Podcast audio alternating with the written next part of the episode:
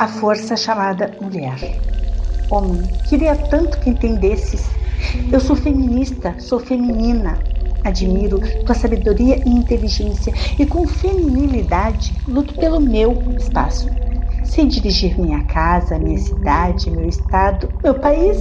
Comando funcionários, visto uma farda e comando um pelotão. Empunho armas, sei guerrilhar. Sou engenheira, arquiteta, advogada. Não há nada que eu não possa fazer. Salto vidas e foi dentro de mim que começou tua vida. Minha seiva foi teu alimento. Te guiei, te ensinei. Nem superior nem inferior, sou igual a ti.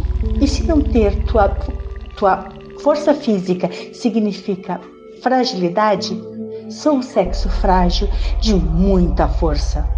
Orgulho-me de ser mulher, te respeito e exijo ser respeitada. Não sou tua inimiga, sou tua aliada. Não estamos competindo, somos seres humanos que se completam. Ah, homem, eu queria tanto que entendesses. Sou a força chamada mulher. Olá, pessoal. Eu sou Isabel Cristina e faço parte do coletivo. Beijo a todos, todas e todes.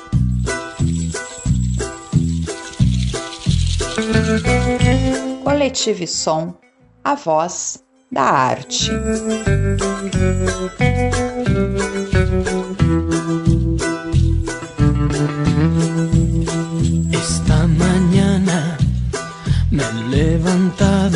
Bem-vindos ouvintes ao Coletivo Som, a voz da arte e da cultura. Esse é o podcast do Coletivo Arte, sempre trazendo convidados ilustres e com grandes contribuições ao campo da arte da cultura local, regional e brasileira. Aqui quem fala é Patrícia Maciel. E hoje temos o texto autoral de Isabe El Cristina, membro do Coletivo Arts. Eu sou Paulo Kobielski. O Coletivo Som hoje traz uma convidada que marcou a história do cinema nacional. Com um total de 33 filmes, ela foi considerada uma das maiores expoentes da pornochanchada e do cinema que era feito na boca do lixo em São Paulo. Participou também de 11 peças de teatro. Foi morar na Europa, onde começou a desenvolver um lindo trabalho como fotógrafa, se especializando em retratos femininos e ensaios sensuais para mulheres comuns.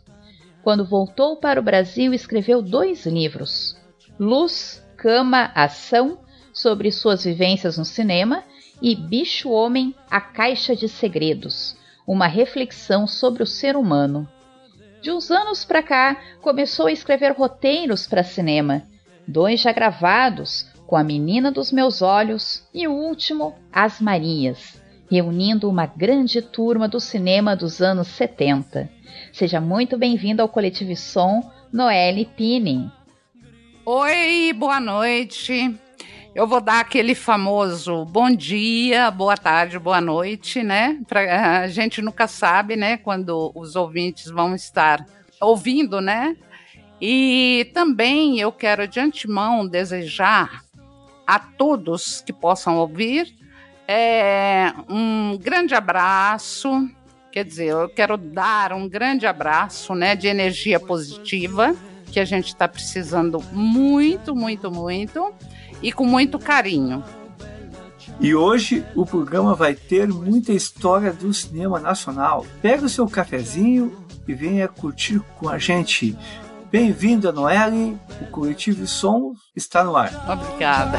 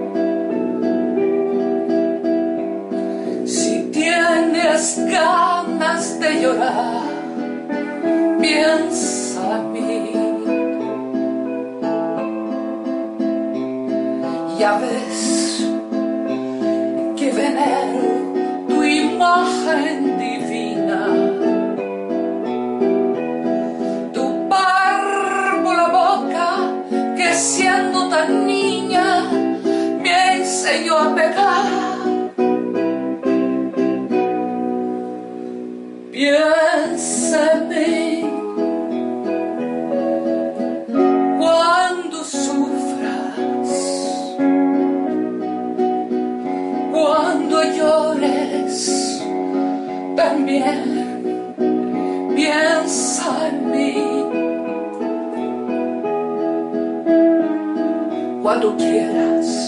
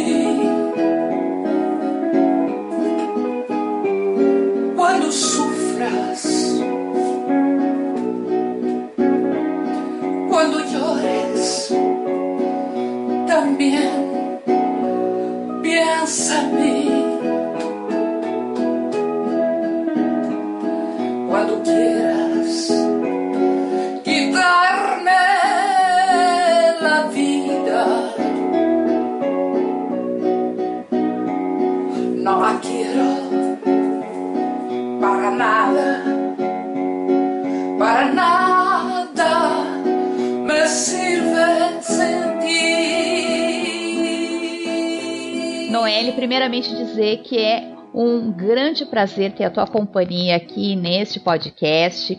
É dizer que também, assim como tu está hoje conosco, nós tivemos a companhia também numa maravilhosa que era a Zilda Maio, né, que, que indicou até o teu nome para participar junto com a gente, dizendo que tu também tem histórias fantásticas para falar sobre este período da história da arte do Brasil. Então, para a gente começar essa conversa, eu quero saber primeiro como é que a arte e o cinema surgiram na tua vida. Então, é sempre muito curioso, né? É, começar, né? E dizer como começamos. Eu, por exemplo, eu sou mineira, né? Eu nasci numa cidadezinha pequena chamada Brasília, mas não a Brasília de Distrito Federal, Brasília de Minas. E, inclusive, eu acho que quase ninguém conhece, porque na Wikipédia é, é, eles dizem de mim que eu sou Brasília Distrito Federal, que eu nasci lá, né? Então tem essa curiosidade, né, da minha origem. Então, em Brasília, eu acho, na minha opinião, que eu já nasci com o vírus da arte. Eu sempre digo isso, porque desde que eu tive entendimento de mim, é, eu comecei a, a me despertar sempre para o lado da arte, né? A gente, quando criança, não sabe, é, ent não entende isso, né? Vem assim como uma inspiração, uma vontade, uma energia, sabe-se lá de onde, né? Então, eu em Brasília de Minas, eu já tinha essa curiosidade, né, pela arte, né? E o curioso de tudo isso é que eu sempre, olha, para uma criança, né, eu sempre é, admirei muito a Marilyn Monroe, né? Tanto é que quando ela morreu, em 62, eu teria sete anos, eu fiquei triste, eu fiquei tão triste pela morte dela, que hoje, analisando, eu penso, como que uma criança né, vai ficar triste pela morte da Marilyn Monroe, que ela nem sequer conhece, nem sequer é, eu havia visto nenhum filme dela, nada disso. Então, eu acho que essa coisa já vinha mesmo assim de. Aquilo que eu falo sempre, né? É, você é infectado por um vírus, um vírus da arte, e ali começou a minha curiosidade, né? Então foi tão incrível que ali mesmo em Brasília, né, que é ao norte de Minas, é, tinha uma, uma igreja lá, inclusive eu fui assim sempre muito católica por conta própria, né, porque a minha família assim não era de muito a igreja e tudo isso. Mas eu ia sempre. E uma vez eu vi um anúncio, quer dizer, um chamado, né? Eles colocaram, né, um cartazinho lá dizendo que precisava de um menino Olha só que, que coisa incrível, de um menino para uma montagem de uma peça, né? É, a vida e morte de, de Cristo. Eu sa saí dali saltando assim de alegria, né? Eu cheguei na minha casa e a primeira coisa que eu disse, né, para minha mãe, mãe, eu quero ser, eu quero ir lá, porque eles estão precisando para fazer uma peça de teatro, né? Estão precisando. Aí minha mãe ficou tão assim impressionada com aquilo. E um dia que ela foi comigo, ela viu o cartazinho lá, né? E ela me disse: "Mas não é, não é uma menina que eles estão buscando, eles estão procurando um menino, né? Vida e morte de Jesus Cristo, vida e morte de Cristo". E eu disse: não, mas eu posso, eu posso ser um menino. Eu posso fazer o papel de um menino. Então foi assim que aos, acho que eu tinha de sete para oito anos, eu fiz o papel de Jesus Cristo quando menino, né? Porque eu era, por exemplo, eu, eu, o meu perfil era, eu tinha o cabelo castanho, meio encaracolado e tal, né? E naquela época, logicamente, obviamente, eu não tinha seios e fui aprovada para fazer essa peça de teatro. Olha que coisa incrível, incrível na minha vida. Até hoje eu penso nisso. E, então eu fiz essa peça, né? E aí já me despertou mais ainda né? Eu pensava, nossa, que coisa maravilhosa! Então eu posso interpretar, né? Eu posso fazer teatro, né? Eu não tinha muita noção daquilo que eu queria expressar, mas aquilo era uma ebulição, uma ebulição dentro de mim. Então, a minha vinda para São Paulo também foi muito curiosa, né? Porque é, o meu, porque eu não tinha noção assim, eu tenho que ir para uma cidade grande, né, para eu poder exercer esse tipo de, de, de atividade, né, de trabalho. Então foi uma coincidência que o meu irmão veio morar em São Paulo, né, ele veio para cá trabalhar e tudo mais. E a minha família, depois de um tempo, é, tinha muita saudade dele, sentia muita falta dele e resolveu vir para São Paulo. Então, assim, não, foi só uma coincidência, ou sei lá, o destino, né? Como a gente queira interpretar essas coisas que acontecem. Mas eu cheguei a São Paulo e aí que eu tive a dimensão, né? Porque eu comecei a ver tanta coisa. Eu me lembro que naquela época estava passando a novela Irmãos Coragem. E eu ficava fascinada por aquilo, né? Aí foi quando eu comecei a assim a, a entender que a arte estava em mim, que eu precisava me expressar na arte. Então foi quando aqui em São Paulo é porque geralmente as atrizes, né, quando se diz a, as atrizes da boca e tudo mais, a maioria eu acho que começou realmente no cinema. Mas no meu caso, eu comecei no teatro. Por quê? Porque chegando aqui, vendo todo, tudo aquilo, né, eu comecei a pensar, eu preciso então estudar, estudar alguma coisa, né, referente a isso que eu quero fazer. Então eu, eu fiz um, eu encontrei também um, por acaso, uma plaquinha que dizia, né, uma, uma publicidade de um curso de teatro. Aí eu me inscrevi nesse curso, né, assim, contra mais ou menos a vontade dos meus pais, porque meu pai era médico, né, e como sempre, os pais sempre querem que os filhos sigam, né, algo relacionado, ou pelo menos do nicho da sua profissão. Aí eu me inscrevi nesse curso de teatro e, através dele, eu fiz uma, uma peça chamada O Pranto da Virgem. Então, naquela época, eu já pensei assim: eu estou predestinada a fazer peças sacras, né? Porque eu tinha começado lá em Minas Gerais com a, com a peça de teatro essa. Então eu já me senti assim: será que é só isso que eu vou poder fazer? Então ali foi todo o meu começo, digamos, a minha incursão né, no, no, no mundo do, da interpretação. O professor, ele era uma pessoa assim muito assim ele dava muitas dicas né e eu contei para ele que eu era apaixonada por cinema é, que eu queria muito fazer cinema e tudo mais, e ele me disse: Ah, aqui em São Paulo tem uma rua lá no centro que se chama Triunfo, a Rua do Triunfo.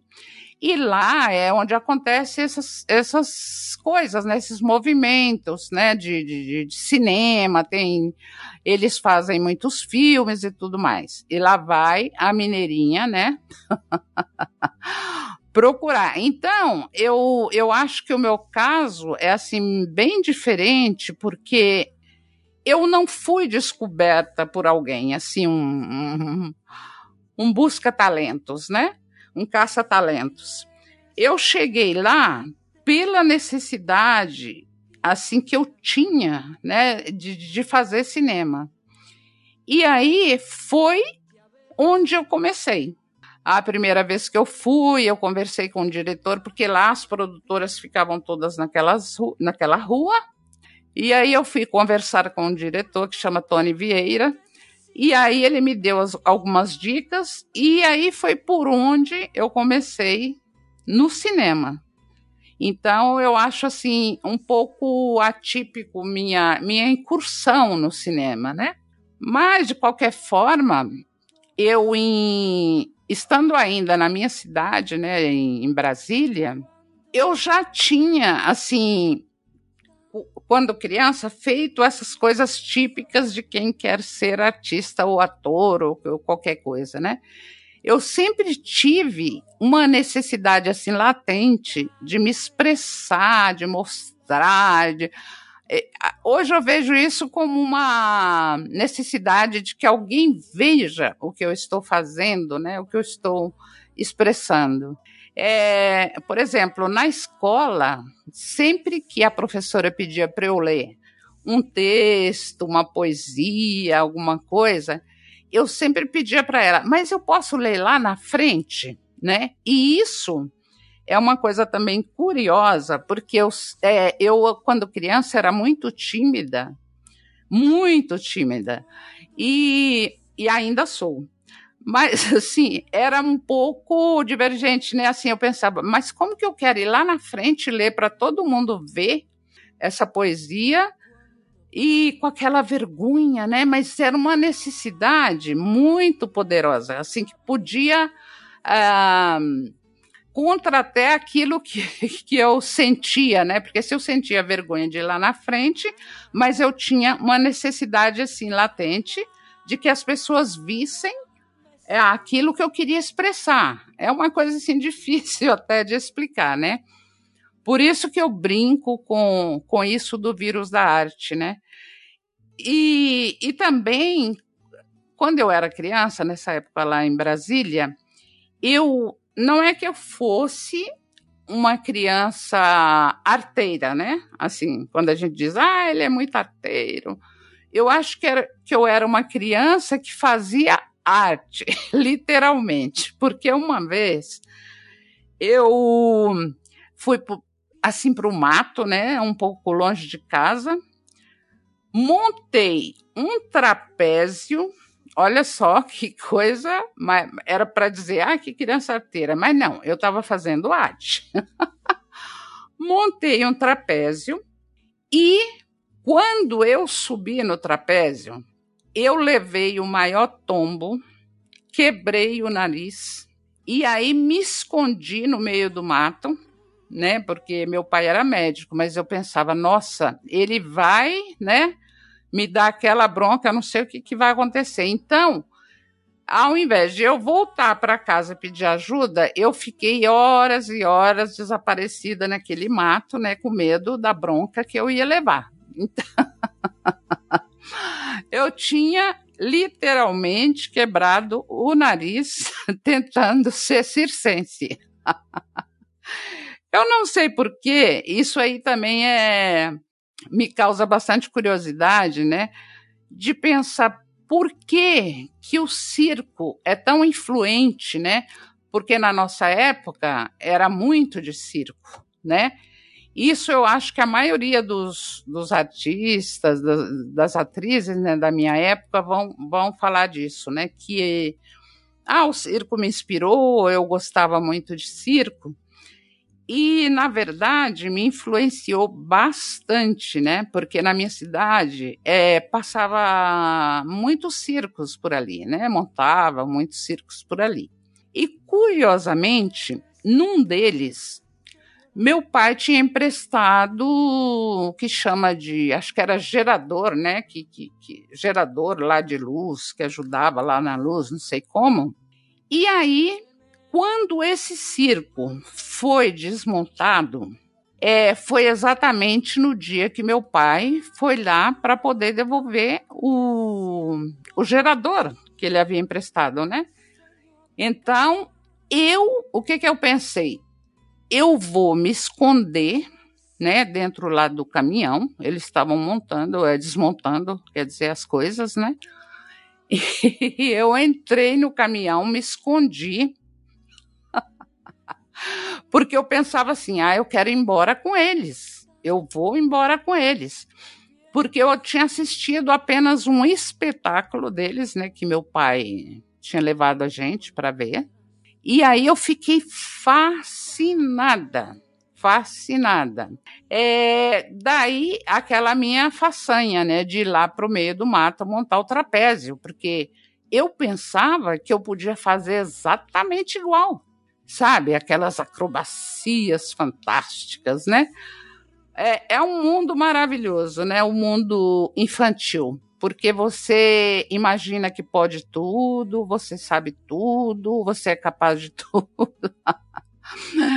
e assim foi a, a minha descoberta, né? Assim, no, no digamos, em sentir-me artista, né? Eu sempre tive isso muito claro, sabe? Porque algumas, algumas atrizes falam: ah, por acaso eu ia passando, né? E alguém me viu e perguntou se eu queria fazer cinema, né? Como, como os que eu disse antes, os, os caça-talentos. Mas no meu caso foi absolutamente diferente. Foi uma coisa assim, bem digamos, fora do que, do que costumava ser naquela época, né? E outras, outras atrizes também que dizem que nunca pensaram em ser atrizes, que de repente apareceu uma oportunidade, né? E, e começaram a gostar desse mundo e assim entraram na carreira de atriz. Mas no meu caso, foi assim com essa toda essa trajetória é um pouco inusitada de chegar ao, ao, ao mundo né, da interpretação, do cinema e tudo mais. Muito bem. Uh, Noelle, tu falaste ali do teatro, né? Tu começou no teatro e a tua influência tu teve em Hollywood com a Marilyn Monroe. Uhum. Uma pergunta assim, é, como é que foi o, a aceitação dos teus pais nessa guinada para o teatro, na, nas suas escolhas para, é, de ser atriz, né? Tanto uhum. teatro quanto no cinema. O teu pai era, era médico, é isso? Isto. Uhum. E como é que eles encararam essa, essa tua escolha? Eles aceitaram, toparam na época? Como é que foi? Então, é, uh, por exemplo, a gente tinha um, uma pequena mesadinha, mesada assim que os pais dão, né, que a gente chamava mesada. É, meu pai dava todos os fins de semana, né, uma pequena mesadinha para gente, um dinheirinho. É, como é lógico, os meus irmãos, por exemplo, cada um, um, um ia lá, comprava guloseimas, o outro ia lá, comprava um carrinho de madeira, que naquela época se fazia bem artesanal, né? E a minha irmã, que eu tenho dois irmãos e duas irmãs. E ela também ia comprar essas coisas, né? Doce, chocolate, pirulito, né? Que tinha na época. E eu sempre queria ir ao cinema. Olha que coisa incrível. Eu falava, não, mas eu quero ir ao cinema, que eu quero ver um filme, não sei o que, não sei o que. Então, por ali, eu acho que meus pais já já assim anteviam, né, a minha a minha vocação ou sei lá como chamar isso. Só que um belo dia meu pai disse: "Tá bom, você pelo visto quer ser artista, mas com que você vai trabalhar?" a típica pergunta, né, que até hoje a gente não entende, mas que que ele me fez à época, né? Com que eu ia trabalhar como se fosse, por exemplo, isso aí é um hobby, né? E naquela época se via mais que hoje, que até hoje, incompreensivelmente, as pessoas ainda veem a, o artista, né? O, o, o trabalho de um artista como um hobby, sabe? E então ele mais ou menos aceitou, só que me fez essa pergunta, né? Assim que eu, eu também não sabia nem como responder, porque eu não sabia se o, se o ser artista ou ser atriz ia me trazer é, um meio de vida, né? Que é o lógico, é o óbvio, né? na vida de todo mundo. E eu me lembro também uma coisa curiosa que quando eu estava fazendo já em São Paulo essa peça, né, o Pranto da Virgem, lá no te nesse teatro que eu entrei como estudante, ele assistiu, eu convidei, lógico, minha família. Ele assistiu e me disse: É, tá bom, mas você tem que melhorar muito se você quer ser atriz. então, eu acho assim, não teve assim uma digamos um, uma. Meu pai, ele era muito assim, ele era cabeça muito aberta no sentido de que, embora ele fosse médico, ele tinha uma. Vamos, vamos dizer um hobby, né? Ele amava fotografia, né? Ele era apaixonado por fotografia. Então, eu até me lembro que eu contava, né? Ele tinha 16 câmeras parecia que ele colecionava câmeras, de tanto que ele amava fotografia, era o hobby dele. Então ele tinha até aquela que enfia a cabeça lá, que tem o pano. então, eu acho que aquilo também ah, ele tinha uma certa sensibilidade, né, referente à arte, né, porque querendo ou não, é, a arte da fotografia, por mais que você diga, ah, não, é só um hobby, mas te leva para um mundo que destoa às vezes do seu. No caso dele, a medicina, né? Então eu acho que essa foi uma aceitação é por esse lado dele sensível, né? De, de, de gostar de fotografia. E a minha mãe, ela sempre foi muito condescendente no sentido de que a mim, meu filho quer ser tal coisa que seja, que seja um bom profissional, né? Que faça o melhor naquilo que escolher. Então, eu não tive muito essa, vamos dizer, essa não aceitação que muita gente diz, né? Que os pais não aceitam, que acha horrível e que artista né, mal visto, que não é uma profissão. No meu caso foi, foi assim. Tu já deste uma introdução, como é que tu iniciou neste lugar das artes, primeiro com o teatro, depois com o cinema, mas tu acabou indo para um gênero muito específico, né, dos anos 70 ali, que era a porno uhum. chanchada e o chamado que era feito na boca do lixo em São Paulo, né? É, como que tu chegou neste gênero uhum. e o que que tu tem para contar do que que tu viu ali, né? De que que te marcou nesse sentido deste gênero muito específico? Então, desculpa, é assim, desculpa, eu Mary. considero... É, tu, Oi? É, eu acho que tu também poderia explicar o que, o que foi, por que boca do lixo, né? Poderia ah, já emendar nessa pergunta, nessa resposta. Desculpa, tá, meu anjo? Sim, não, perfeito. É, é sempre bom esclarecer. A boca do lixo, ah, inclusive eu tenho colegas que hoje são grandes amigas, né, atrizes, que elas detestam é, que fale boca do lixo, né? Dizem, mas quando vão parar de falar isso? Mas isso está na história, né, ali do, do, do, do movimento cinematográfico paulista. Por quê? Porque aquele quadrilátero ali da Rua Aurora, Triunfo, é, como que é a outra? Vitória, né? Ali se movia esse submundo, né? Onde havia marginalidade, havia tráfico de drogas, havia aquela boemia desenfreada, né?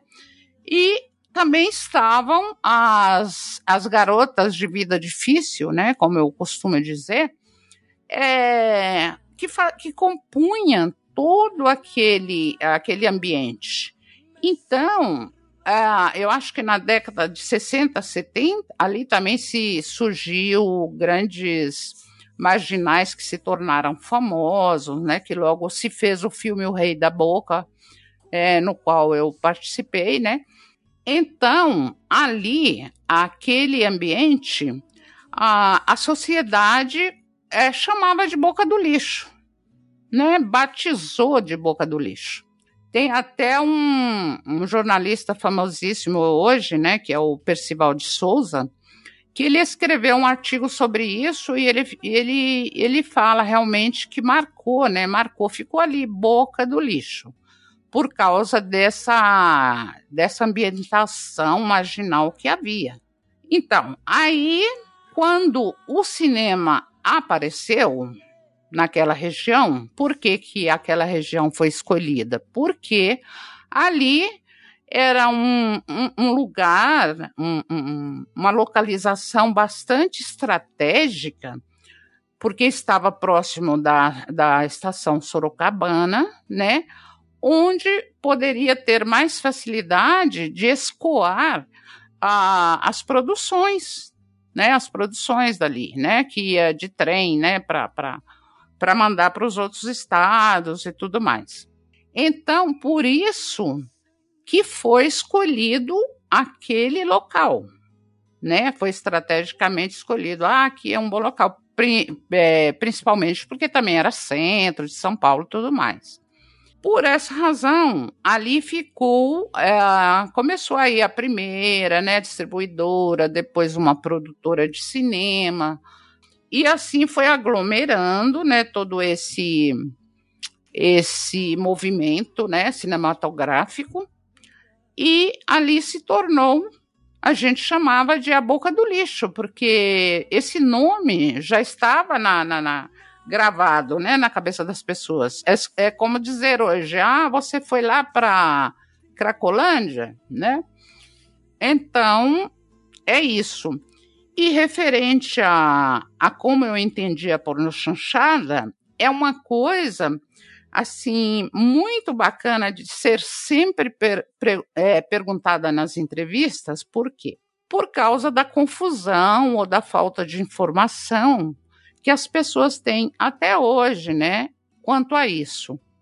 E sempre que perguntam, a gente tem um prazer enorme de poder esclarecer. O, a pornochanchada era um termo comercial que se usou. Eu não sei quem foi o, o quem foi que teve essa ideia, que criou, mas assim, basicamente, é por causa das chanchadas italianas, né, que era um, um, um cinema comercial, né, e aqui como como para a época, né? A época de transgredir, né? Porque existia o, como fala, a, a ditadura, né? E tudo mais. Então, esse nome porno, chanchada, foi, foi uma criação absolutamente comercial, porque a gente estava nessa transição, né? E as transições geram muita rebeldia né, nas pessoas. Então, o, esse nome chamava muito, porno chanchada. Mas à época, é, ninguém confundia, né? ninguém ia ao cinema pensando que lá haveria um filme pornográfico. Não. A coisa curiosa é essa sabe? Assim, o público da época não, não confundia como agora se confunde por falta de informação, né? De ir lá, eles não pensavam assim, ah, vou entrar lá que eu vou ver, né, um filme de sexo explícito e tudo mais. Então, isso era simplesmente o um marketing, é, usado comercialmente para atrair aquele tipo de público para aquela época. Então você me perguntou como eu interpretei aquilo. Como era eu iniciante e o que havia era esse tipo, assim, o que predominava eram as pornochanchadas, mas claro, ali se produzia, como se sabe, né, todo tipo, todo gênero, né, de filmes. Mas o que comercialmente dava dinheiro, né, para os produtores e para os distribuidores e tudo mais, menos para os atores, eram as pornochanchadas. Por isso esse nome ficou marcado, né, e está gravado e na memória e no, no imaginário. Não adianta, a gente não pode fugir disso que se tornou um estigma né, para as atrizes até hoje. Então, aquilo para mim foi uma estratégia assim super inteligente dos produtores, né, e para nós gerou trabalho, né, como atrizes que éramos. Então, eu não tenho assim nenhuma crítica, sabe? Porque cada momento é vivido conforme as possibilidades daqueles que vivem o momento.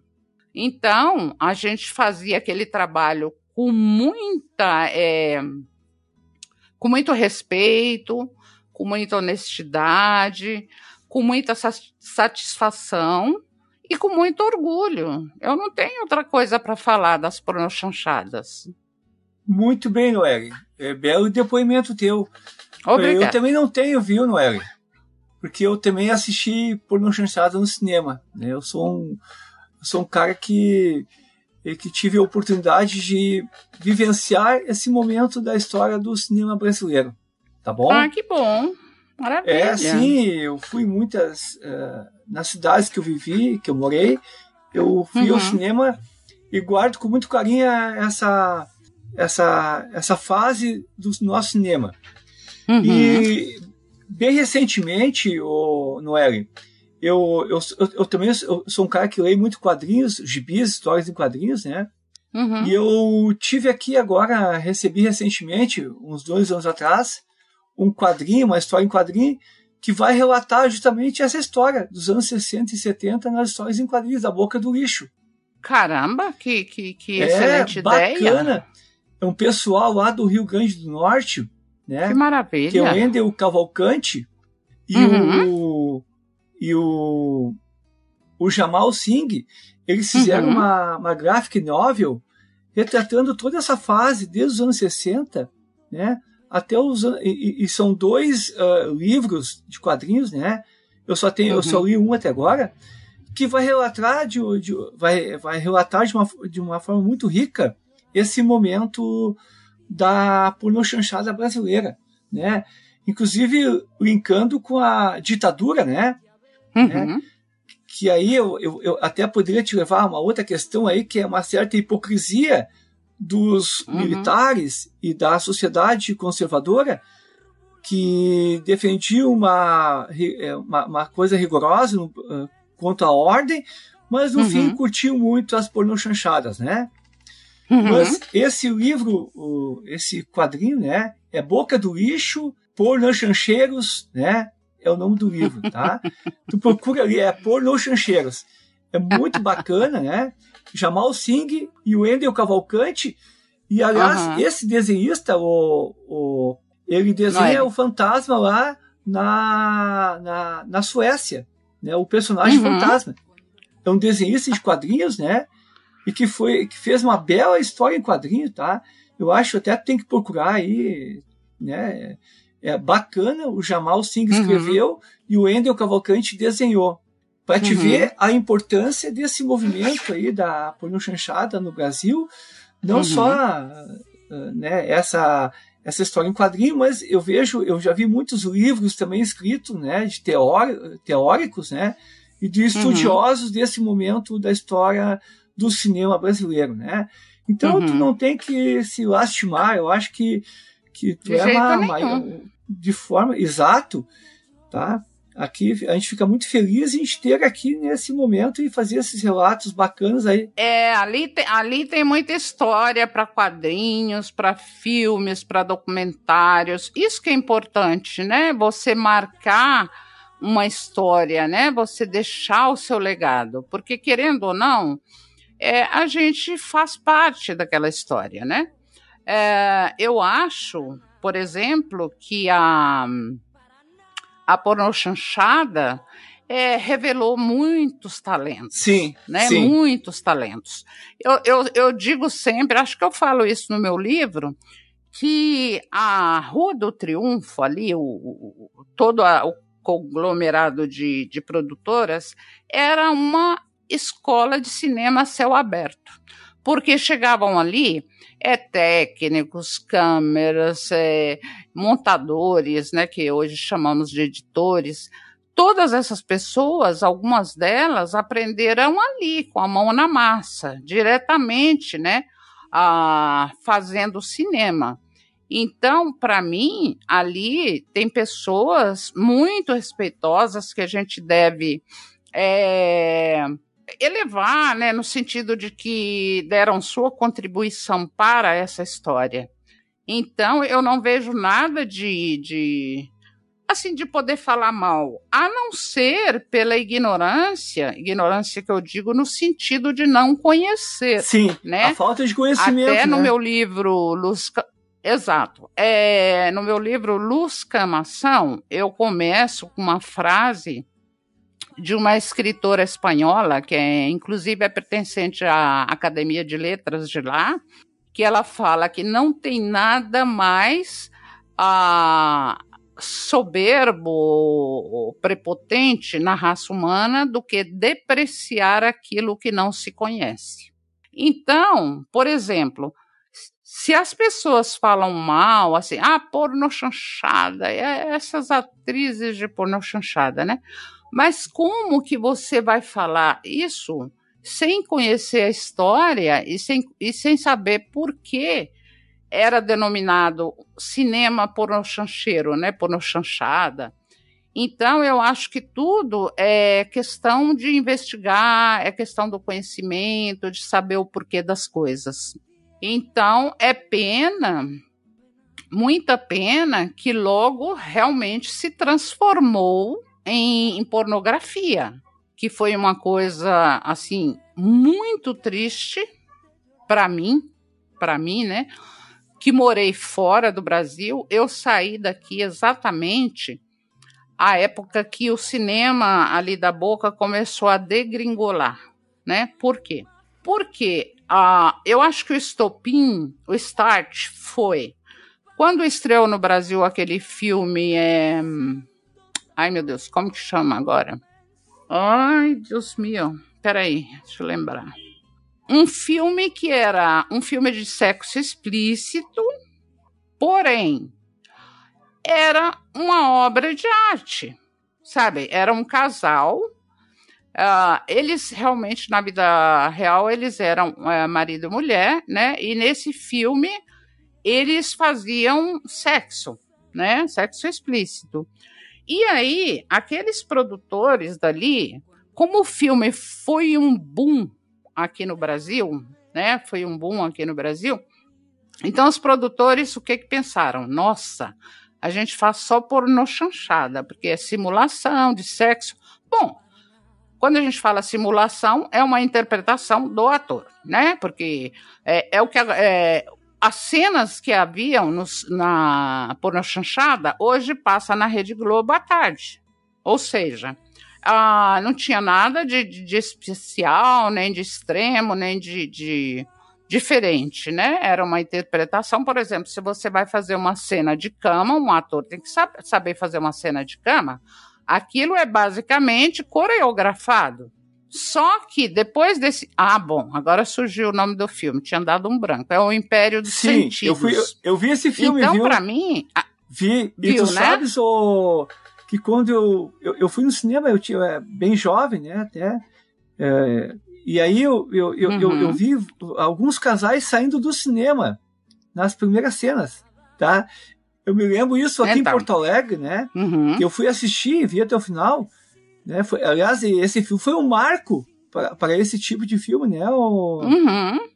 É, esse filme foi um marco e foi a decadência, literalmente, daquele movimento tão produtivo que foi o cinema da boca.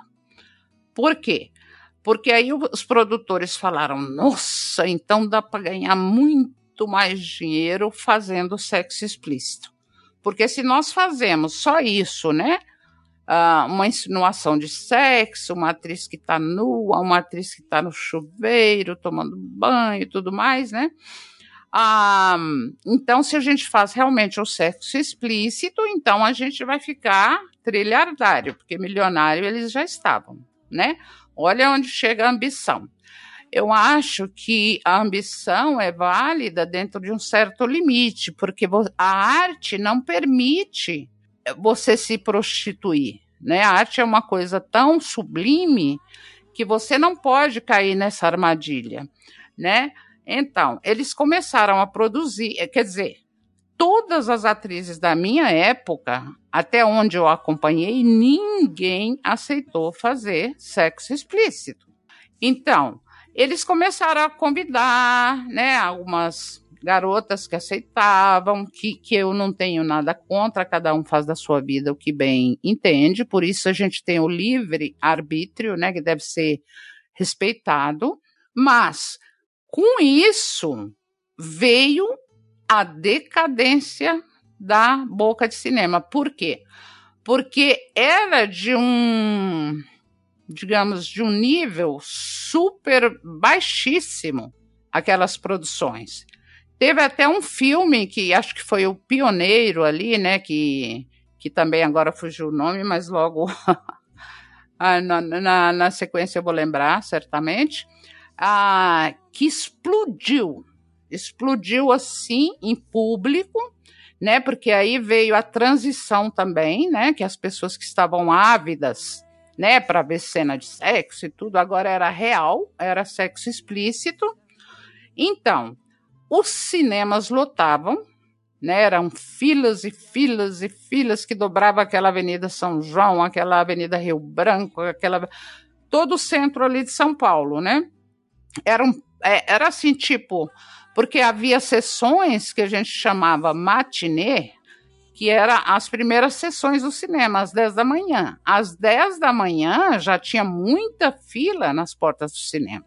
Então, aquilo foi um boom, só que foi a morte do cinema paulista. Foi exatamente aquilo. Então, as pessoas que aceitaram, por exemplo, as pessoas que eu digo, não só atores, mas também é, diretores, tinha alguns, né, que ainda tinha uma certa moralidade, que fazia com pseudônimo, sabe? Tipo assim, ah, eu vou fazer esse tipo de filme aí porque é muito comercial e dá muito dinheiro, só que eu vou usar pseudônimo. Muitos deles. E tudo isso que eu, que eu estou contando é uma coisa que eu, que eu soube depois de voltar para o Brasil porque quando começou a degringolar, como eu disse antes, eu tive essa oportunidade, né, para ir embora para a Europa, que eu tinha uma amiga lá que, que tinha se casado com um inglês, mas que morava na Espanha. E através dela, porque ela ainda falava, ah, se tá tão ruim assim, né, o cinema já não tem tanta produção, você não quer fazer esse tipo de filme, vem para cá, tenta alguma coisa, se você gostar, você fica, senão você volta. Então foi nessa época que eu fui para a Europa. E eu só soube de tudo isso, né, que alguns diretores aceitaram, outros não, depois que eu voltei. E qual não foi a minha tristeza, a minha decepção quando eu fui visitar a Rua do Triunfo. Uh, de tudo aquilo que eu tinha deixado, né, daquele, daquele frenesi, daquelas produções, daquelas atrizes lindas, né? Andando de um lado para o outro ali, né? Conversando com os produtores, indo nas produtoras, né? Então, tudo aquilo tinha se transformado numa coisa completamente antagônica, porque do glamour a gente foi para o, a decadência total e absoluta, né? Que hoje é a Cracolândia. Então, realmente, ah, agora a gente vê que a boca do luxo, eu sempre disse que ali era a boca do luxo, né? Até no meu livro eu uso essa, essa expressão. Hoje sim, você pode dizer que é a boca do lixo. Infelizmente, né? Então, é, eu lembro que eu chorei pra caramba. Eu né? estive aí. Você esteve, né? Sim. Então, ali tem, tem muita história. E outra coisa também que eu chorei pra caramba, fiquei muito triste, decepcionada, foi que eu soube que os, os produtores haviam enxertado cenas de sexo explícito nos filmes que algumas de nós havia feito, que foi uma coisa terrível, inaceitável. Então, por exemplo, o, o nosso nome aparecia lá em cima no cartaz, né? E embaixo contém cenas Sem de sexo explícito. de vocês, nem sabiam. Então, para as pessoas que não sabiam, que não conheciam, pensava que a gente fazia. Por isso que até hoje tem essa dúvida, Nossa. né? Até hoje o pessoal pergunta: ah, mas como que é esse negócio de pôr na chanchada? Vocês faziam mesmo, né? Exatamente por causa disso, porque até hoje alguns cartazes, se você encontrar na internet, ó, tem um filme que eu fiz, que inclusive eu fui a protagonista, que chama Império do Pecado. Conheço. Quando eu voltei, Esse eu eu vi. vi. É, eu vi. É, eu, quando eu voltei, eu vi que ele se chama Império do Sexo Explícito. Isso. Aí tem outro que eu fiz, que chama Chapeuzinho Vermelho, que era uma comédia tão despretensiosa e tudo mais, tinha nu e tudo mais, né? Mas agora ele chama Chapeuzinho Vermelho, a gula do sexo. Pois é. Quer dizer, nesses filmes enxertaram é, cenas de sexo explícito. Então foi uma. Nossa, para mim aquilo foi uma tragédia. Sabe? Pena. A gente vê aquilo transformado no que é hoje. É uma pena. Muita. E tu não vês, desculpa, Noelle, tu não vê uma certa, eh, uma certa hipocrisia da sociedade brasileira com relação a esses filmes naquela época? Ah, totalmente, né? Porque você via, por exemplo, aquele público era muito assim, como que eu posso dizer? Você via empresários entrando nas filas, você via aqueles molecotes lá que que estavam se descobrindo sexualmente, você via um trabalhador norm normal e você via um público totalmente assim, todos eles iam assistir aqueles filmes, quer seja pela curiosidade ou por necessidade de, de se descobrir, é, pelo chamariz das atrizes, né, que eram muito lindas e tudo mais, aqueles cartazes enormes, né, nas portas do cinema. Então, realmente era de uma hipocrisia absoluta, porque toda essa gente ia assistir.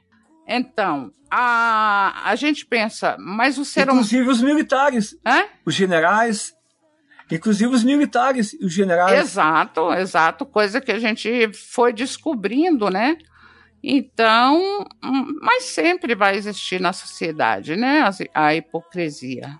Aquela moralidade obscura, né? Que você pensa, ah, esse aqui jamais entraria num cinema ali da Rua Aurora ou da Avenida São João para ver um filme de porno chanchada. Mas iam, entendeu? Então, essa hipocrisia é, faz parte, né, da sociedade, né? O ser humano é muito complexo, né? Infelizmente. É, infelizmente, né? Mas aí, aí está o assim, a gente poder discutir, né? Discutir isso até hoje. Até hoje, né? Gera essa discussão até hoje. É, pelo momento que a gente estava vivendo, pela assim eu, eu acho que a, a transição né de, de uma de uma ditadura sabe? Porque isso aí isso aí querendo ou não é movimenta muito a as mentes né a, a, as necessidades humanas. Então eu acho que é bastante compreensível inclusive né? Porque tinha aquela coisa da hipocrisia até com os, ah, digamos, o, as, os, os homens da censura, né? Que a gente batizou naquela época, né? Uma coisa até engraçada que a gente batizou de os homens da tesoura. Por quê? Porque eles cortavam cenas nos filmes que depois você assistia o filme e pensava, e por que, que será que ele deixou essa?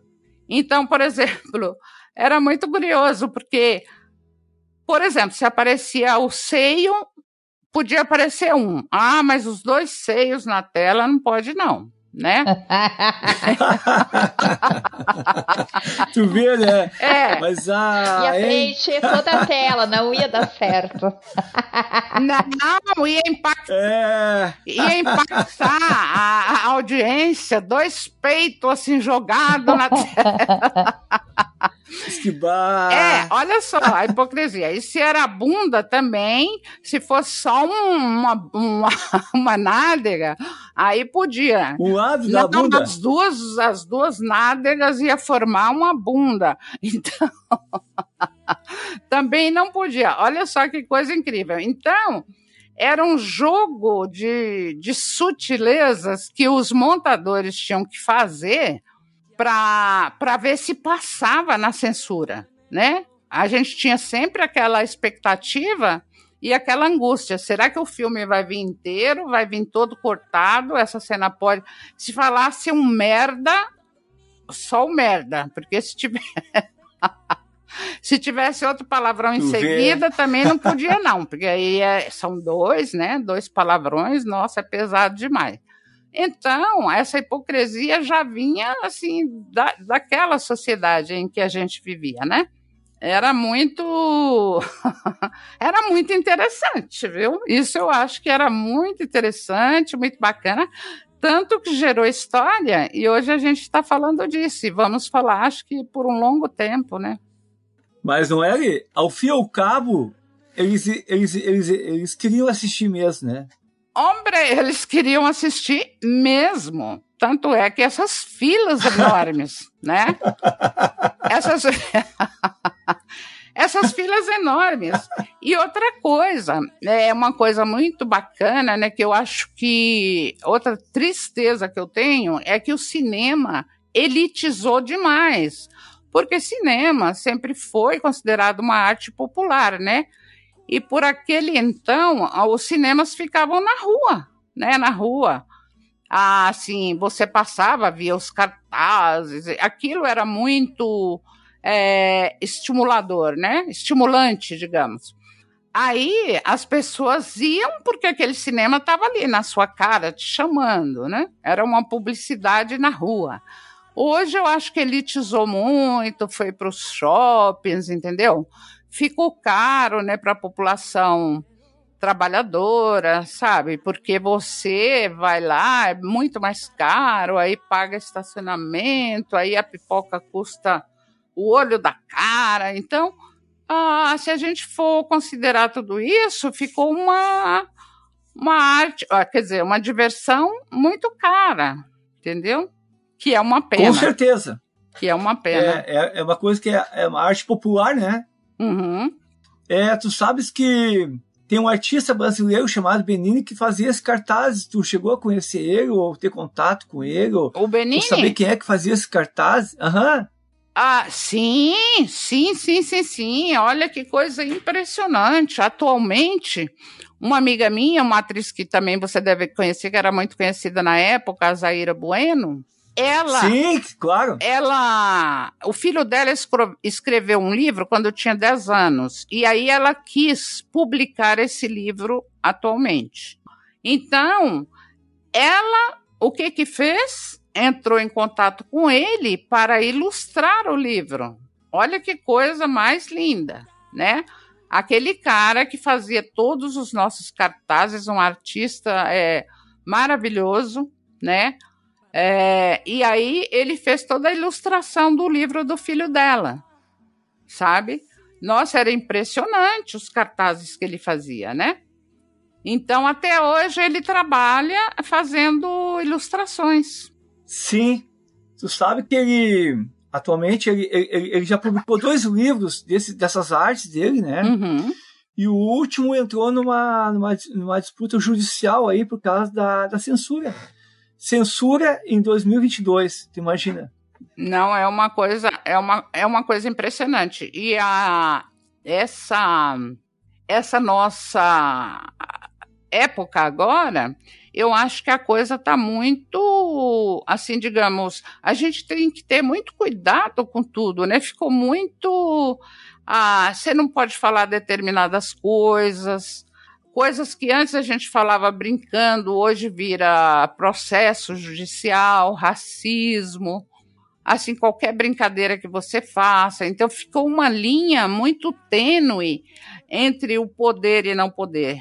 A falar, a expressar, embora eles dizem que é liberdade de expressão. Então, hoje você também sofre isso, sabe? É essa censura, como você diz, né? Que é quase incompreensível nos dias de hoje. Mas existe, sabe? Existe e isso é. Eu acho que não vai acabar nunca, né? Porque as pessoas sempre têm aquele moralismo é, meio dissimulado, né? Então é, faz parte, né, da raça humana esse tipo de comportamento. Sim. O, uh, Noelle, só desculpa, só, só para corrigir aqui, o Patrícia, antes de. É Benício, tá? O nome do artista. Uhum. Benício. Belo artista, tá? Que retratou muitos, fez muitos cartazes para cinema nos anos 60 e 70, né? Uhum. E agora está sendo o segundo livro dele, né? E que tem essa polêmica aí, se deve ou não deve sair o livro dele. Benício, um artista singular na arte brasileira aí, que retratou os cartazes de cinema. Uhum. Patrícia, com a palavra. Uh, Noelle, conta pra gente um pouco sobre essa tua trajetória no teatro e no cinema, né? O que, que mais te chamou a atenção? O que, que mais tem um carinho especial, um espaço no teu coração que até hoje assim tu traz como trabalhos importantes para tua carreira como atriz? Então, assim, tem os que me trazem essa satisfação pelo trabalho em si e outras pelos acontecimentos, né, que ocorreram durante aquele aquele filme.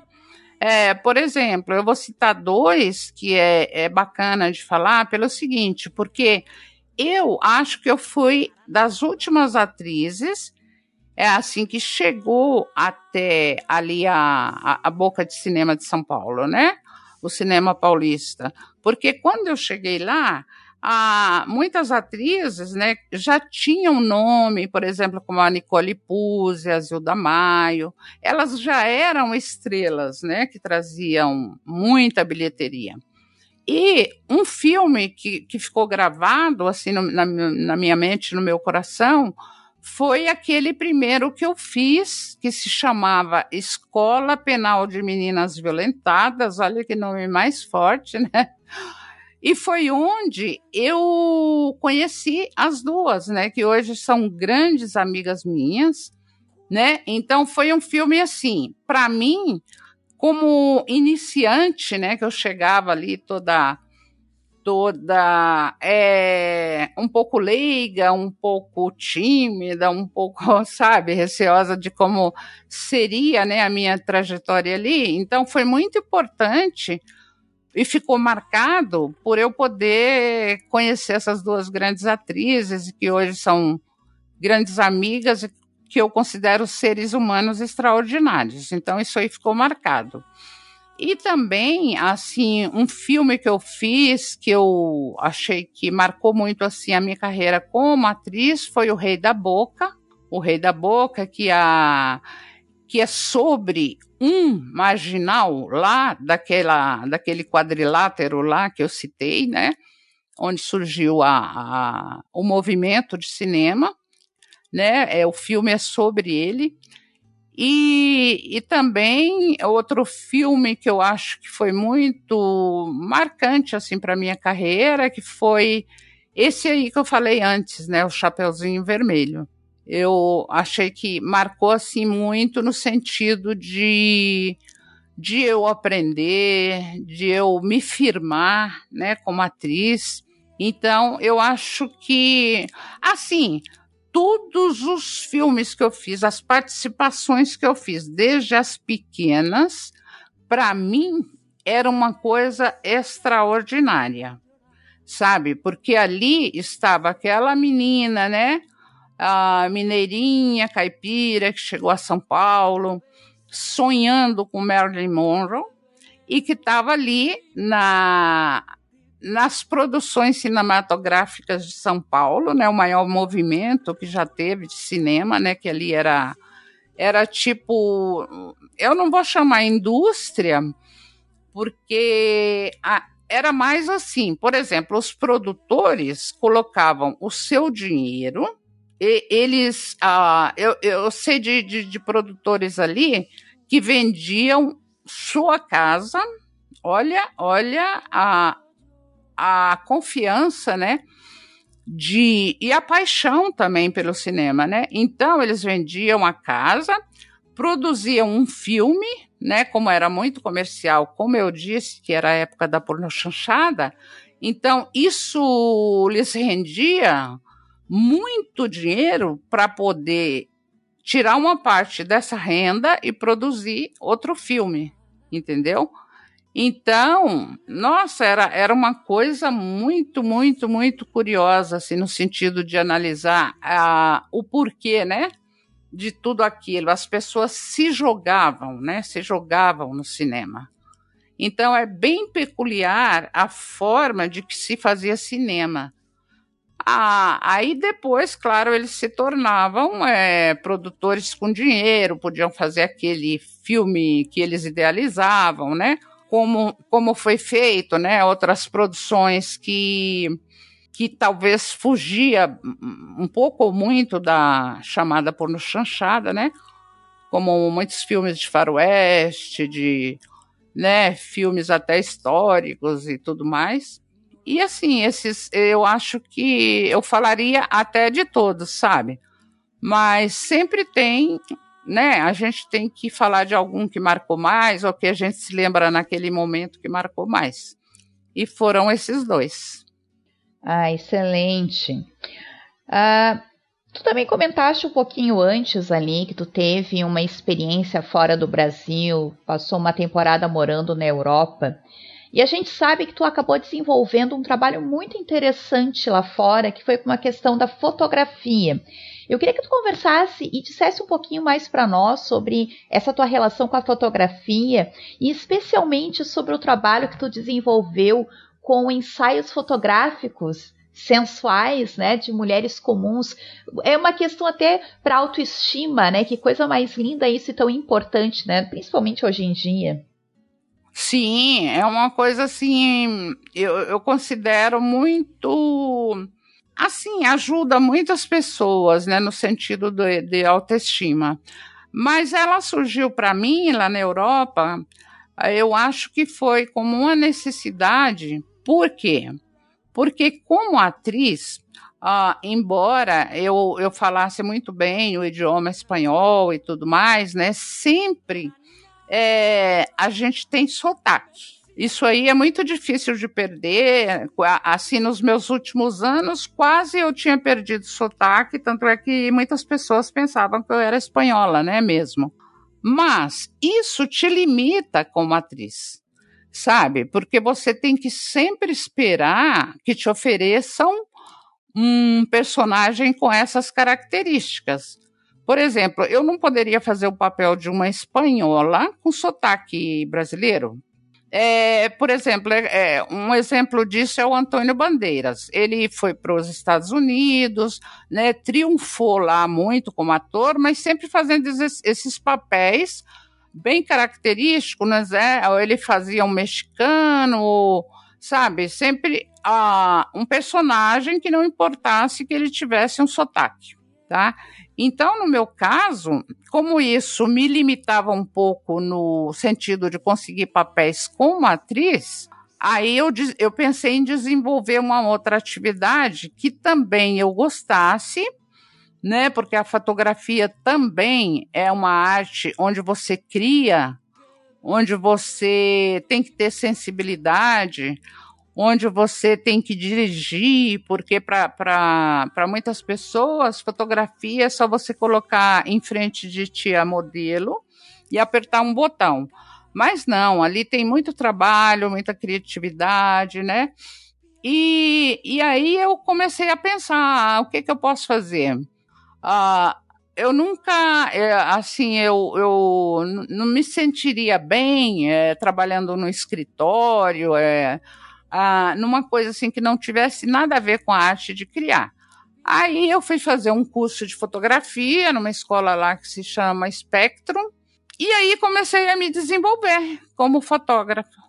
E, e também esse lado aí da, de fotografar mulheres comuns, porque eu pensei assim, muitas mulheres querem se sentir bonitas, querem é, ser fotogra fotografadas, né? Querem guardar isso talvez só como uma, uma lembrança, um, marcar uma época.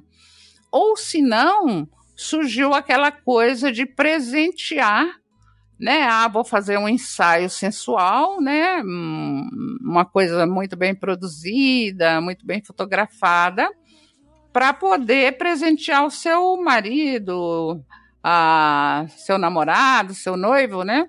E daí surgiu isso. E eu acho que me beneficiou muito, me influ influenciou talvez a, o fato de eu já ter tido esse contato, né, com a sensualidade, com o erotismo lá do cinema. Então, para mim foi muito, assim, não foi ah, tão diferente, né? Ah, agora eu estou trabalhando com uma coisa que não tem nada a ver com o que eu gosto de fazer. Não, totalmente tinha uh, a ver com o que eu gosto de fazer, que é criar, que é dirigir. Então, assim surgiu a fotógrafa que existe em mim. e às vezes eu fico pensando assim, será que aquilo do meu pai lá atrás, né, que ele tinha aquele hobby, né? É que ele me levava para aquele quartinho escuro onde ele revelava as fotografias, né? Aí ele colocava o papel naqueles líquidos, naqueles químicos, né? Onde a imagem ia aparecendo e aquela coisa, e eu pensava assim: meu Deus, como que aquela moça que ele fotografou lá fora está aqui agora aparecendo? Olha ela surgindo. Então, para mim, aquilo era uma, uma magia. Então, às vezes, eu fico pensando que aquilo ali pode ter me influenciado também na, na fotografia, de eu querer é, fotografar. Que interessante, né? E depois de muito tempo tu vai acabar fazendo essa relação justamente com uma experiência da infância, né, junto com teu pai. Show isso. Sim. Uhum. É muito. Eu penso nisso agora, né? Mas assim, quando eu iniciei, eu não pensava assim, será que aquilo me influenciou? Eu senti mais bem como uma necessidade, né? Eu tenho que fazer algo dentro daquilo que eu gosto de fazer e que eu possa ir vivendo uh, enquanto surge algo é, no cinema, sabe, no teatro, sabe? Então, por causa daquela limitação que eu migrei assim para fotografia, né? Porque se você pensa bem, o que, que é cinema? Cinema é fotografia em movimento. Então tá tudo muito ligado e está dentro do, dentro do mundo, né? Do mundo da criação.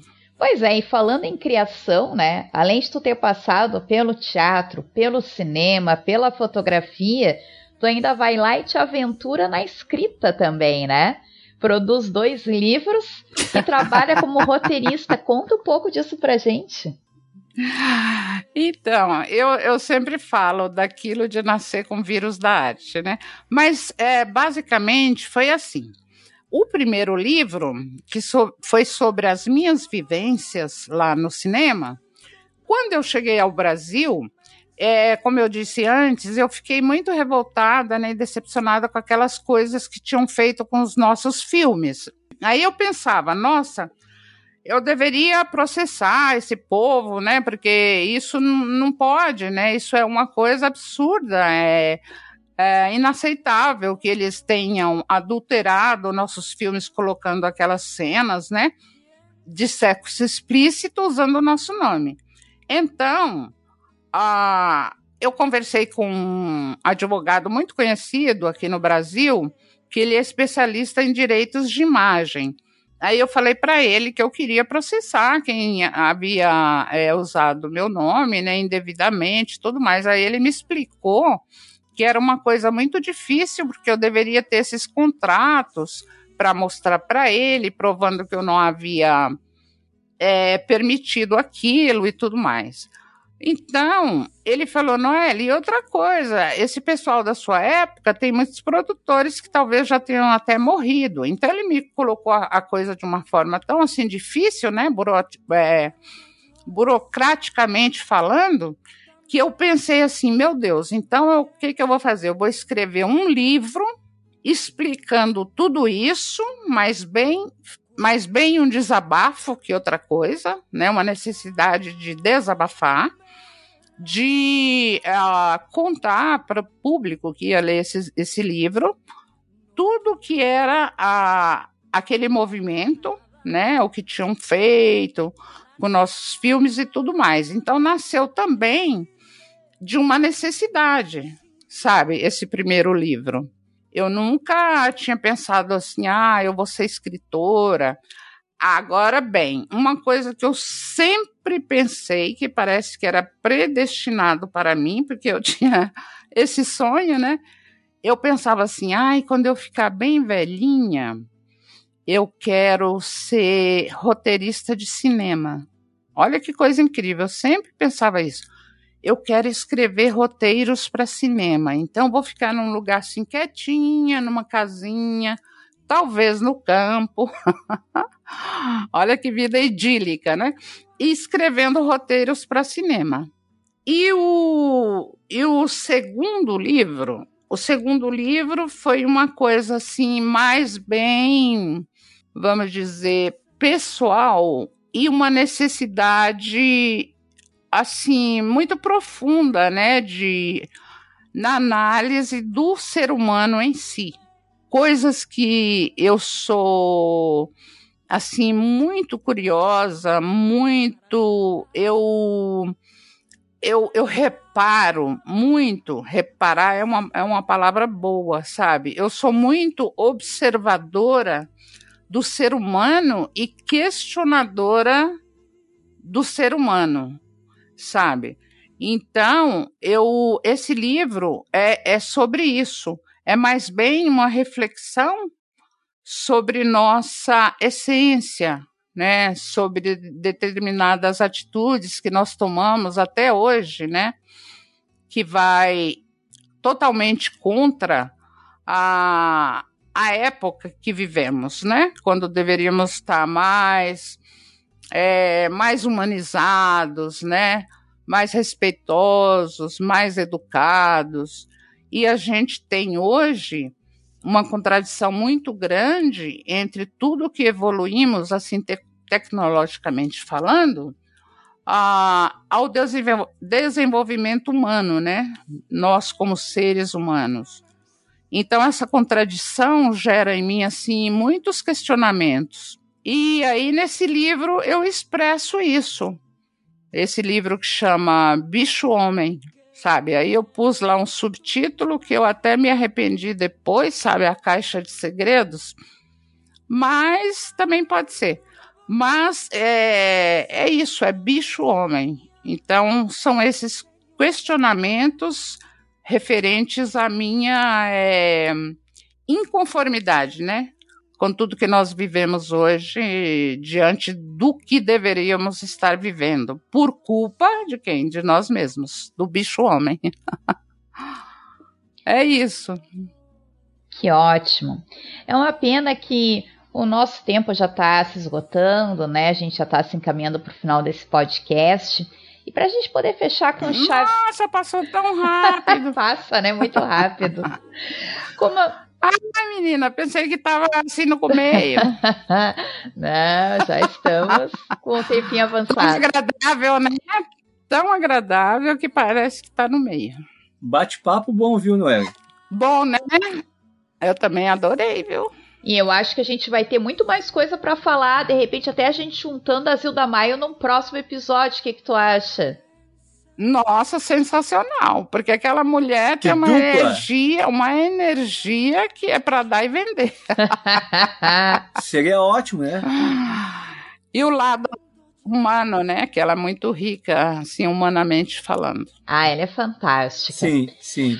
Pra gente, então, eu queria saber da, da Noelle qual é os seus planos até o final de 2022? E se tem algum plano a mais médio prazo aí para contar para gente? Tenho sim. Olha, o, meu plano, assim, o que me entusiasma agora nesse momento é esse filme né, que eu fui a roteirista, eu fui produtora, né? Eu fui atriz do primeiro episódio que é o filme As Marias, né? Que é um tema bastante atual, que a gente fala dos, uh, dos problemas enfrentados pelas mulheres, quer seja com a violência doméstica, né? Uh, assim, os problemas, digamos, uh, de homossexualismo, homofobia. Então, cada episódio aborda um tema desse, sempre é, referente ao mundo uh, feminino, né, ao mundo das mulheres, o universo feminino. Então, eu estou muito entusiasmada com o lançamento desse filme, sabe? E nesse filme, curiosamente e felizmente, eu consegui juntar essas minhas amigas, né, e colegas de trabalho da época do cinema, que isso também é inédito, é, juntar todas elas num filme, né? Porque as Marias, o primeiro episódio sou eu, né? O segundo é com a Zélia Diniz, o terceiro é com a Vanessa Alves e o quarto é com a Nicole Puzzi e a filha dela. Eu escrevi especialmente um papel para mãe e filha. Então, esse projeto para mim está sendo assim a, a menina dos meus olhos, né? Não não é, comparando com o também eu fiz como roteirista o filme A Menina dos Meus Olhos, né? Que agora está no streaming da Espanha, foi comprado, né, por um streaming da Espanha e também ficou em segundo lugar num festival aqui no Brasil, que eu fiquei muito contente. E, e é isso. Ah, eu estou focada agora nisso e também estou focada em fazer algo assim como um, um canal, né? Um canal no YouTube onde eu possa, sei lá, abordar esses temas, falar de cinema, sabe, entrevistar essas coisas que vão surgindo conforme você vai vendo o andar da carruagem. Eu acho que em síntese é isso. Ah, perfeito, Noelle. É super bom a gente ter essa referência de pessoas que viveram estes momentos da arte nacional, é, que tiveram ali dentro, percebendo tudo, tu trazendo esse olhar que muitas vezes as pessoas têm muito preconceito, não sabem do que, que se trata pornô chanchada, já saem fazendo esse tipo de confusão que tu comentou sobre a questão da pornografia. E isso acaba trazendo para o ator e para a atriz desse período também um certo desgosto porque acaba tendo o seu trabalho menosprezado nesse sentido, né? Então é muito importante tu ter trazido para nós aqui esse teu olhar como atriz, como artista. E queremos te agradecer profundamente a tua generosidade em estar com a gente durante este momento, que foi extremamente importante para nós também aqui no nosso Imagina. programa. Para mim foi sensacional. Para mim está sendo assim maravilhoso, porque poder falar disso, poder esclarecer, poder ter contato, né, com as pessoas que ainda tem alguma curiosidade referente a isso, nossa, isso é um prazer, isso é assim, gera na gente um bem-estar muito grande. E estar aqui com vocês, para mim, foi assim uma vivência marcante. Gostei muito, tanto é que eu pensei que estava começando, já está terminando. Puxa vida. Bacana, não é, hein? É, muito é, bom, muito bom. O tempo passou, né? Passou. A gente nem percebeu. É, Noelle, assim, para finalizando, já que chegando ao final, uma pena, né? Sim. Temos que chegar ao final. É uma aí. pena. É, poderíamos ficar horas e horas aí debatendo esse assunto tão uhum. interessante. E tem muita conversa, né? Muito que contar. Isso. Isso não só para a história do cinema, para a história da arte e para a história do Brasil também. Uhum. Esses são muito importantes nesse contexto, tá? Muitos livros surgirão ainda falando disso. Isso, me sinto assim privilegiado de estar aqui contigo ah, né, nessa noite, né, nesse um momento, prazer. aliás, nesse horário, independente de quem esteja ouvindo agora aqui, uhum. tá? Uh, agradecer aqui a tua presença, a tua disponibilidade. Imagina, foi um prazer conosco, né? grande. Né? e prestigiar. Uh, gostaria assim que tu falasse agora nesse momento a tua como te encontrar nas redes sociais, tá? Como é que o pessoal pode encontrar teu trabalho, né? A tua produção, os teus projetos, né? Tuas redes sociais. Uhum. E para finalizar também, uh, qual foi a música que tu escolheu para tocar nesse programa nessa nessa hora aqui e por quê?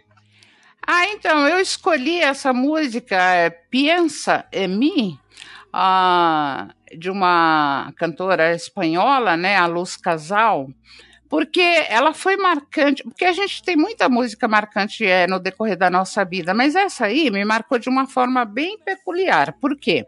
Porque quando eu estava lá, eu fui chamada, né, através da agência que eu estava cadastrada, eu fui chamada para o casting do Pedro Almodóvar, né? Aquilo para mim foi Opa. uma coisa assim sensacional. Eu fui chamada para aquele filme, é, lá se chamava Tacones Lejanos. Aqui no Brasil eu acho que é Salto Alto que chama. Então eu fui chamada que era para fazer uma o teste, né? O teste de câmera e tudo mais. é, de uma personagem que está na prisão, lidera as presas e é meio revolucionária e tudo mais. Só que eu competia na época com uma, é, digamos, fetiche do Pedro Almodóvar, que ela sempre está em vários filmes dele, né? Então, a, ela acabou fazendo o papel. Mas só o fato de estar ali, deles terem me chamado, de eu ter conhecido o Pedro Almodóvar, né? O irmão dele, que é o produtor dele, o Agostinho Almodóvar, tudo isso. Então, quando esse filme estreou, a, o tema do filme é essa música. Tem uma cena assim espetacular, uma cena que arrepia, sabe? É, da personagem principal cantando essa música. E aí eu tive essa, digamos, essa sensação, né, essa interiorização assim que você pensa, meu Deus, eu poderia estar aqui, né, nesse filme, nesse elenco, olha que maravilha, né? E a música me tocou assim profundamente, porque é uma música também muito romântica, né? E por isso que eu, eu escolhi essa música. E eu escuto sempre vendo a cena, né? Que ela está no filme na cena da Marisa Paredes, que é uma atriz muito conhecida lá na Espanha. Então foi por isso a minha escolha. Pensa em mim. Bacana. E as tuas redes sociais, ô, uh, Noelle? Então, eu estou no, no Facebook, né, que é Noelle Pini, quer dizer, não tem mais que procurar, porque eu acho que meu nome é muito, assim, diferente, né? E, na, e no Instagram, arroba Noelle Pini. São esses dois contatos que eu tenho. E logo mais, quando a gente começar a divulgar o filme, que ainda a gente não está podendo uh, publicar nada, nem postar, nem, nem making off, nem nada, né? Porque a gente está na fase de pós-produção e tudo mais.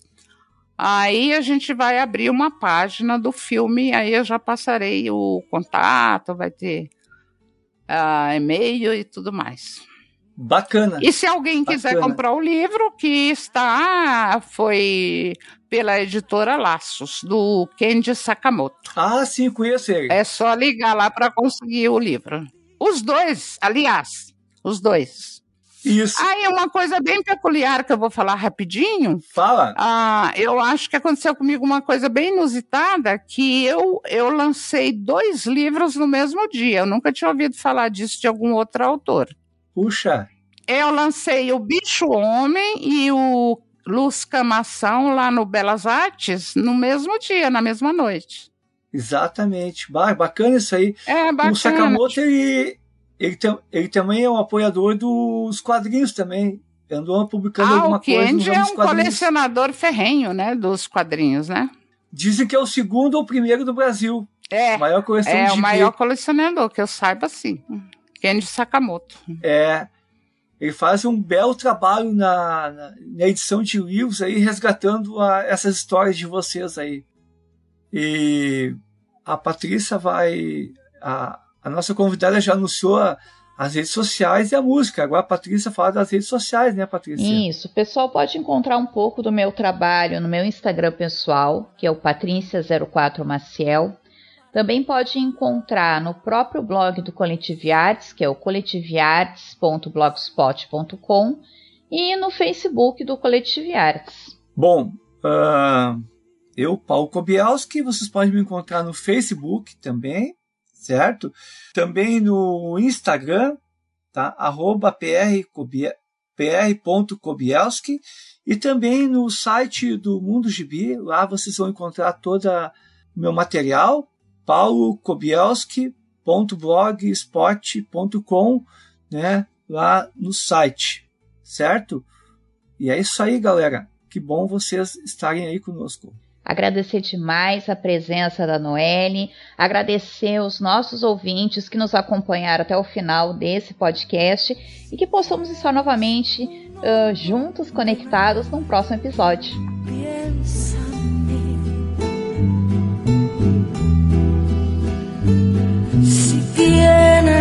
ganas de llorar, piensa en mí. Ya ves que venero tu imagen divina. Tu párvula boca que siendo tan niña me enseñó a pecar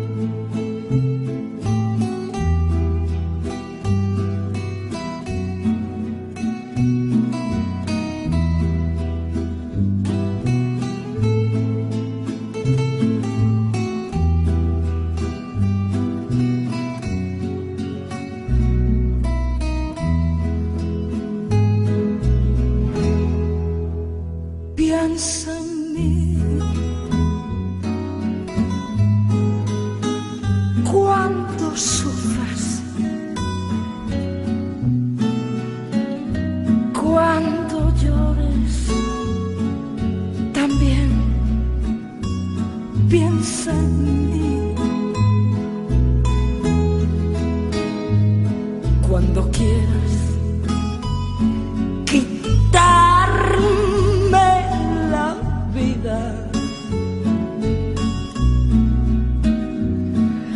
Para nada, para nada me sirve sin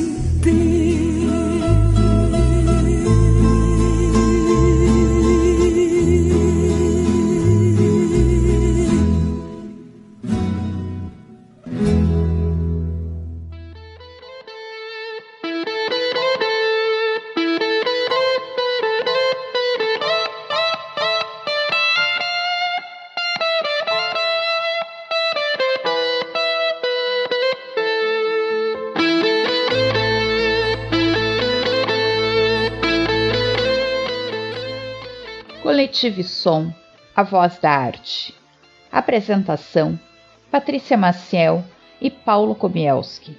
Roteiro: Patrícia Maciel e Jorginho. Edição: Andréas Willer. Operador técnico: Andréas Willer. Produção artística: Jorginho. Coletivo Som é uma produção do Coletivo Artes.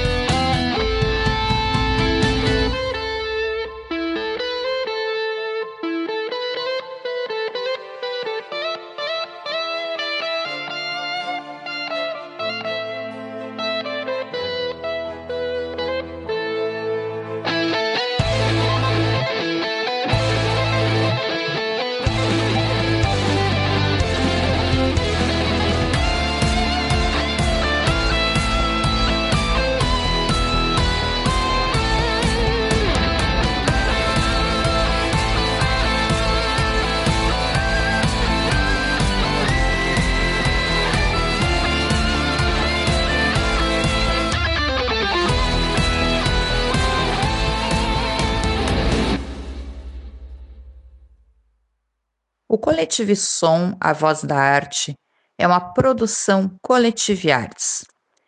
Este programa faz parte da rede Podcast.